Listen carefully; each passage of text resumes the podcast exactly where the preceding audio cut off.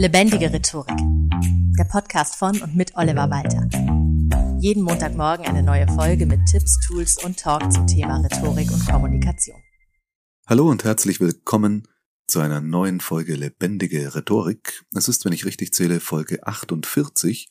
Das heißt, du hast noch zwei Wochen Zeit, naja, eigentlich sogar nur noch eine Woche Zeit, mir unter feedback at rhetorikpodcast.de zu schreiben, worum es in der 50. Jubiläumsfolge dann gehen soll. Mein bisheriger Favorit stammt von Sabine auf Facebook, die mir schrieb eine Festrede, also es könnte mal ums Thema, wie hält man Festreden gehen. Das finde ich zum 50. Jubiläum an sich eine schöne Idee. Vielleicht fällt aber auch noch jemandem was Besseres ein und ja, ich bin einfach mal gespannt, wofür ich mich am Ende entscheiden werde. Das habe ich selbst noch nicht so wirklich festgelegt. Heute erstmal die Frage, wie stehst du eigentlich so zu witzigen Imitationen? Also zu Imitationen, die zumindest witzig sein sollen, so von Angela Merkel oder Markus Söder oder irgendwelchen Fußballern. Ich muss sagen, mir gibt das meistens gar nichts, wenn jemand berühmte Menschen gut nachmachen kann. Also so Stimmimitatoren, nee, das muss ich nicht haben. Erst recht nicht, wenn es dann so olle Kamellen sind, so Boris Becker, Franz Beckenbauer, also Leute, die die jüngere Generation schon überhaupt nicht mehr kennt oder nur noch aus irgendwelchen Skandalgeschichten. Äh, nee, also finde ich eigentlich nie wirklich witzig. Eigentlich. Denn bei der Kinski-Imitation von Max Giermann, bekannt aus Sketch History, also da werde ich schwach. Äh, das ist einfach genial, wie er das macht. Solche Imitationen leben ja immer von der humoristischen Überzeichnung bis ins total lächerliche. Und vor einiger Zeit habe ich mir mein Originalvideo von Klaus Kinski am Set von Fitzcarraldo angeschaut. Ich verlinke es dir in den Show Notes und ich musste feststellen, also, nee, der Max Giermann hat da gar nichts überzeichnet. Der mimt einfach eins zu eins Klaus Kinski. Denn noch mehr übertreiben kannst du halt eigentlich gar nicht mehr, als Kinski das in echt gemacht hat. Im besagten Video, schaust dir wirklich bitte an, es sind nur drei Minuten 41, kommentiert Werner Herzog aus dem Off wie so ein Kommentator bei einer Tierdoku, dass er nicht eingeschritten sei, weil das eine von Kinskis milderen Anfällen gewesen sei. Ja, dann möchte ich die heftigen, ehrlich gesagt, gar nicht erleben. Walter Sachser, das Opfer des Wutanfalls, macht manches richtig und manches auch nicht. Was das jeweils ist, wirst du in Kürze wissen. Denn heute sprechen wir über Choleriker und wie du kommunikativ am besten mit ihnen umgehen solltest. Wie du darauf am besten reagierst. Wie ich auf das Thema gekommen bin, äh, ganz einfach. In fast jedem Seminar oder Webinar, das ich zum Thema Schlagfertigkeit gebe, aber auch immer wieder bei Seminaren zu allgemeiner Rhetorik, kommt die Frage auf, wie kann ich mich gegen cholerische Wutanfälle wehren? Wie kann ich damit am besten umgehen? Und diese Frage wird viel häufiger gestellt, als es mir persönlich lieb ist, weil ich mir schon denke, oh wow, wie viele Menschen erleben sowas in ihrem beruflichen oder sonst irgendwie Alltag, dass sie mit sowas konfrontiert werden. Also meist fragen mich das Frauen, und es geht meist explizit um Choleriker, also männlich. Es gibt auch CholerikerInnen, nur deutlich seltener. Das liegt so ein bisschen an unserer Erziehung und der sozialen Kontrollfunktion. Und die ist halt zumindest immer noch patriarchalisch. Das heißt, bei Männern ist es okay oder wird zumindest geduldet oder manchmal sogar als ein Zeichen von Stärke und Entschlossenheit gewertet, wenn sie wütend und aufbrausend herumpoltern, während Frauen dann gerne gleich mit so einem Etikett wie hysterisch belegt werden oder auch gesagt bekommen, ach, jetzt sei doch mal nicht so emotional. Würde man einem Mann der losjubelt, weil sein Lieblingsfußballverein gerade einen Titel gewonnen hat, nie sagen. Was irgendwie kurios ist. Aber okay.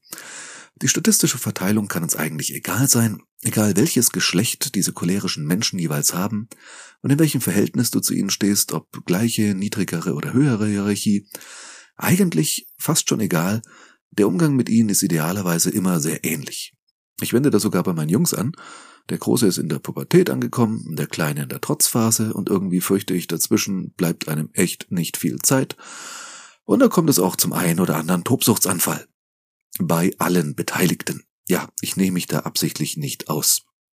Was ist jetzt zu tun, wenn jemand vor dir komplett loswütet und tobt und ja, du irgendwie damit umgehen musst? Hier ein Vier-Schritte-Modell letztendlich oder eigentlich fünf Schritte. Gehen wir es einfach mal durch. Erstens. Bewahre die Ruhe. Das steht in jedem Notfallplan. Wenn es brennt, wenn der Fahrstuhl stehen bleibt, wenn Friedrich Merz für ein politisches Amt kandidiert, Ruhe bewahren. Lass nichts an dich heran, sondern nimm eine distanzierte Betrachtung ein. Du kannst den Gedanken auch aus dir heraustreten und dich selbst dabei beobachten, wie du vor dem Wüterich oder der Wüt Gisela stehst. Reflexion hat jetzt keinen Platz. Die kommt später in Ruhe. Da kannst du dann drüber nachdenken, was davon jetzt dein eigener Anteil war oder ob es mit dir eigentlich gar nichts zu tun hatte. Und egal, ob du Ventil warst oder Streichholz, das lässt sich mit etwas Abstand besser analysieren. Dieses Ruhebewahren sollte auch bedeuten, zweitens, lass diese Person sich erstmal auswüten. Und nimm dabei selbst eine neutrale, aber durchaus selbstbewusste Körperhaltung ein. Such keinen direkten Blickkontakt, das könnte schnell so als Blickduell, als Provokation interpretiert werden. Mach aber auch keine Demutsgesten, wie so zu Boten schauen oder ähnliches. Aber mal lieber ausführlich, denn das ist ein wichtiger Punkt. Denn gerade bei so ursprünglichen Dingen wie einem Wutausbruch wirkt die nonverbale Ebene nochmal viel stärker. Weil das eben gerade, was da passiert, nicht rational ist. Da kann eine wegwerfende Geste total provozieren. Oder ein Zeigefinger, der auf diese Person gerichtet wird, als wäre ein Revolver. Und wie schon gesagt, auch unterwürfiges Gebaren könnte anstacheln zu noch größeren Schimpftiraten. Und ja, es stresst einen selber total, wenn man angeschrien wird. Und jetzt sage ich dir, du sollst einfach ruhig und gelassen bleiben. Und ich weiß, das ist gar nicht so einfach umzusetzen, klar. Aber wir sprechen hier immer noch über Rhetorik, also über Wirkung. Und du kannst auf jeden Fall Souveränität und Gelassenheit ausstrahlen. Egal wie es in dir drin aussieht. Was auch dir wiederum dabei hilft, dich auch wirklich ruhiger und gelassener zu fühlen. Genauso wie deine Geisteshaltung, deine Körperhaltung beeinflusst, dass du zum Beispiel lächelst, wenn du dich freust, funktioniert das auch andersrum. Dass es mit herunterhängenden Schultern und den Händen so zwischen den Beinen gebeugt dasitzend echt schwer ist, sich souverän zu fühlen, keine Frage. Also, Kopf hoch, Schultern hoch, Arme weder abwehrend vor den Körper, aber sie auch nicht verstecken auf dem Rücken oder irgend sowas, sondern neutral oberhalb der Gürtellinie positionieren. Aber bitte nicht in Hüften stemmen oder ähnlich negative Signale aussenden. Und bitte, bitte sag auf keinen Fall sowas wie, jetzt beruhig dich doch mal. Hast du dich jemals, wenn du so richtig wütend warst, dich beruhigt? Nur weil jemand gesagt hat, beruhig dich doch mal? Nee, ziemlich sicher nicht. Also mich macht das ja erst so richtig aggressiv. Da könnte ich erst so richtig wirklich ausrasten. Stattdessen hilft es der ausflippenden Person deutlich mehr, wenn du Verständnis zeigst. Das legt zumindest eine Studie nahe, in der folgende drei Optionen untersucht wurden. Zum einen gar nichts tun und einfach nur auswüten lassen oder zurechtweisen, Maßregeln oder gar Sanktionen androhen. Da weiß ich auch ohne Studie, dank meiner beiden Jungs, dass das sehr ineffektiv ist, man aber doch sehr schnell dazu neigt, in so einen Modus zu fallen. Oder die dritte Option, Verständnis zeigen. Und letzteres war tatsächlich am erfolgreichsten. Wobei das jetzt eine Befragung der Studienteilnehmenden war, da weiß man immer nicht so genau, wie zuverlässig die Ergebnisse jetzt wirklich sind. Ich persönlich tendiere zu Option 1 mit Anteilen von Option 3. Also zeige ruhig Verständnis, auch wenn das manchmal nicht leicht fällt, ich weiß. Äh, du musst dabei auch kein Verständnis heucheln. Das recht nicht für die Heftigkeit der Reaktion. Du solltest niemanden in diesem Verhalten auch noch bestärken. Aber du kannst Verständnis zeigen für die Emotion an sich, die hinter der heftigen Reaktion steht. Wenn du dafür Verständnis hast, also von wegen, ich verstehe völlig, dass sie das jetzt aufregt, schrägstrich wütend macht, schrägstrich verletzt. Mehr als das aber bitte nicht. Für ein Aber als Einleitung für eine sachliche Diskussion oder gar eine Kritik am Verhalten ist es eindeutig zu früh. Also, erstmal alles raus, was keine Miete zahlt. Ein cholerischer Wutanfall ist ein Zustand, den niemand über längere Zeit aufrechterhalten kann. Das ist einfach energetisch unmöglich. Ich bin zwar immer wieder erstaunt, wie lange Kinder das durchhalten können, auch gerne mal im Supermarkt, weil ich es nicht einsehe, 7,99 für ein totales Schrottspielzeug auszugeben, von dem ich jetzt schon weiß, dass es spätestens nächste Woche entweder kaputt ist oder nicht mehr interessant oder beides, was sich dann in irgendeiner Kausalität gegenseitig bedingt. Und es dauert auch nur 20 Minuten, bis der Sechsjährige sich ausgewütet hat. Was im Supermarkt gefühlten 15 Jahren entspricht. Aber egal. ist ein total fiktives Beispiel, das mir definitiv nicht erst letzte Woche passiert ist. Egal. Wer auch immer sich benimmt, als wäre er oder sie sechs Jahre alt, es hilft nichts anderes als abzuwarten, bis die Energie aufgebraucht ist. Halte aber wie schon gesagt den Kontakt, dreh dich nicht weg, geh nicht weg, mach keine abfälligen Gesten oder solche Laute wie pfff. Bleib körpersprachlich neutral, aber sei präsent. Und erst wenn die Energie verbraucht ist, tust du drittens oder viertens, das ist dann wirklich ein bisschen situationsabhängig und deshalb will ich da jetzt gar nicht pauschal sagen, was zuerst zu tun ist. Aber drittens und viertens sind Feedback geben und die Diskussion versachlichen. Manchmal kann es sinnvoll sein, direkt Feedback loszuwerden, denn es ist ja auf Dauer kein Zustand, dass jemand immer wütet und ausflippt. Also muss man ruhig und sachlich darauf hinweisen, dass es doch bitte auch anders gehen muss. Idealerweise auch nochmal mit einer Anerkennung der Emotion. Also jetzt sowas wie, ich verstehe, dass du wütend geworden bist, aber ich würde mir wünschen, dass wir diese Sache in aller Ruhe besprechen und nach einer Lösung suchen. Oder sowas in der Art. Wie man konstruktives Feedback gibt, habe ich in Folge 2 des Podcasts damals erklärt. Das ist bis heute eine der meistgehörten Episoden überhaupt. Hör das gerne dort nochmal nach, wenn du magst. Da wirst du auch erfahren nochmal, das richtige Timing ist beim Feedback wichtig.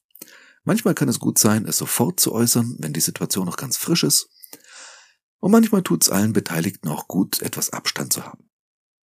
Klar gibt es Kontexte, in denen kannst du direkt nach Ende des Wutanfalls sowas sagen wie, so, bist du fertig? Können wir jetzt sachlich drüber reden? Oder fertig mit Auswüten? Gut, dann lass uns jetzt in Ruhe die Sache zu Ende bringen. Aber das kann natürlich auch schon wieder als Angriff gewertet werden. Oder es kann auch sein, dass Scham bei dem Choleriker oder der Cholerikerin dazu führt, dass diese Person zumacht und erstmal einer sachlichen Diskussion überhaupt nicht mehr zugänglich ist. Und deshalb ist es meistens besser, die Kritik für später aufzuheben und je nach Verfassung des oder der anderen sogar die sachliche Diskussion auf ein andermal zu verlegen. Am besten aber direkt einen festen Termin dafür ausmachen. Wobei man nicht immer den Luxus hat, dass Dinge so viel Zeit haben. Dann muss es halt auch mal jetzt gleich sein. dann kann ein kleiner Ortswechsel aber hilfreich sein, also zum Beispiel von eurem Büro einfach mal nach Hawaii?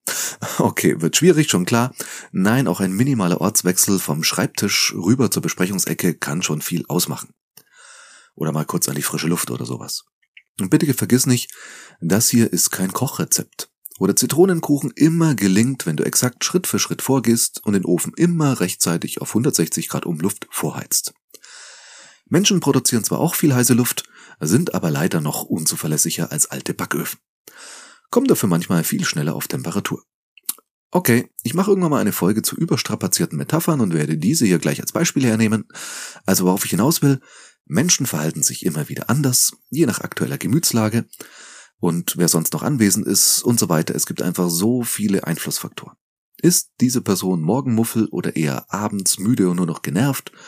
Es kann also auch sinnvoll sein, sich für ein schwieriges Thema einfach nur eine andere Tageszeit auszusuchen, um eine viel besonnenere Rückmeldung zu erhalten. Und solche Kleinigkeiten können da unglaublich viel ausmachen und es lohnt sich mit den sogenannten Randbedingungen ein bisschen zu experimentieren. Also in welchem Augenblick ist es bei bestimmten Personen am besten, Dinge anzusprechen, damit sie eben nicht in die Luft gehen. Nochmal der Übersichtlichkeit halber, was du grundsätzlich tun solltest, die einzelnen Schritte nochmal in Kurzform. Erstens, Ruhe bewahren und eine neutrale, aber trotzdem souveräne Körperhaltung einnehmen. Kein aggressives oder unterwürfiges Verhalten, das könnte so oder so nur provozieren. Zweitens, auswüten lassen und wenn passend Verständnis für die Emotion hinter dem Wutausbruch zeigen. Drittens, sachliche Argumente bringen oder einen Termin für ein ruhiges Gespräch zu einem anderen Zeitpunkt vereinbaren. Viertens, Feedback geben zu dem Verhalten, dabei unbedingt ruhig und sachlich bleiben. Fünftens, für dich in aller Ruhe reflektieren, was dein Anteil dran war. Ob und wenn ja, wie du den Wutausbruch deines Gegenübers mit verursacht oder vielleicht zumindest ermöglicht hast, oder ob das Problem wirklich ganz allein bei der anderen Person liegt das kommt zwar seltener vor in der Kommunikation, dass wirklich nur eine Person die Schuld daran trägt, wenn es nicht funktioniert, aber das ist durchaus möglich. Trotzdem kannst du vielleicht einen, naja, Auslöser oder sowas finden, den du, ohne es zu beabsichtigen, drückst.